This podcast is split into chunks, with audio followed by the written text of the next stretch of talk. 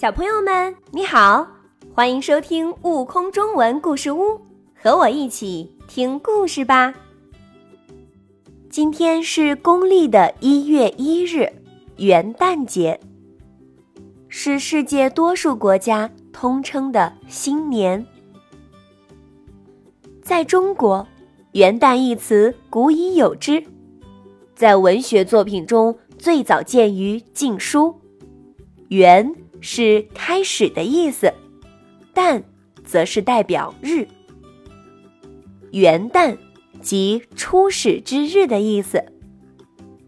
元旦通常指历法中的首月首日，这一天标志着新一年的到来，就是要人们以蓬勃朝气迎接崭新的一年。这一天在童话世界里。月亮婆婆和太阳公公也在用自己的方式庆祝元旦呢。快来听听，在元旦这天，他们都做了些什么吧。五彩太阳，作者佚名。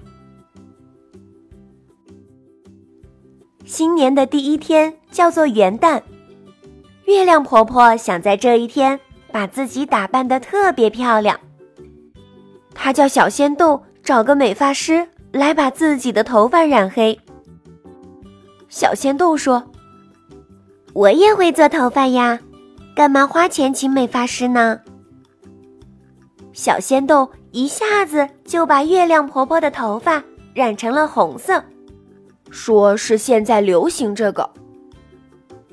太阳公公看见了，哼，这把年纪了。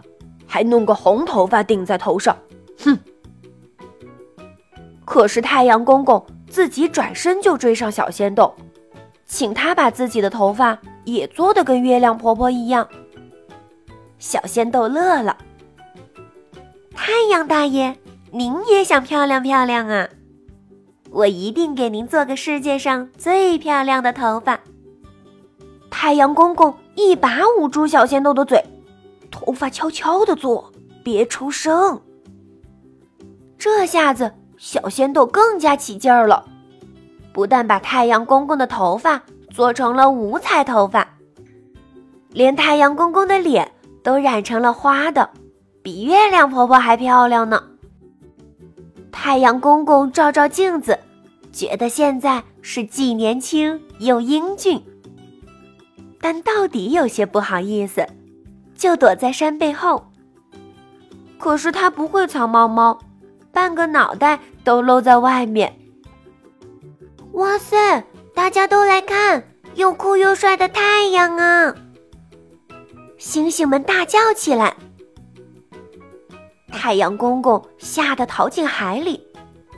月亮婆婆笑着说：“敢化妆成这样，怎么就不敢秀给大家看呢？”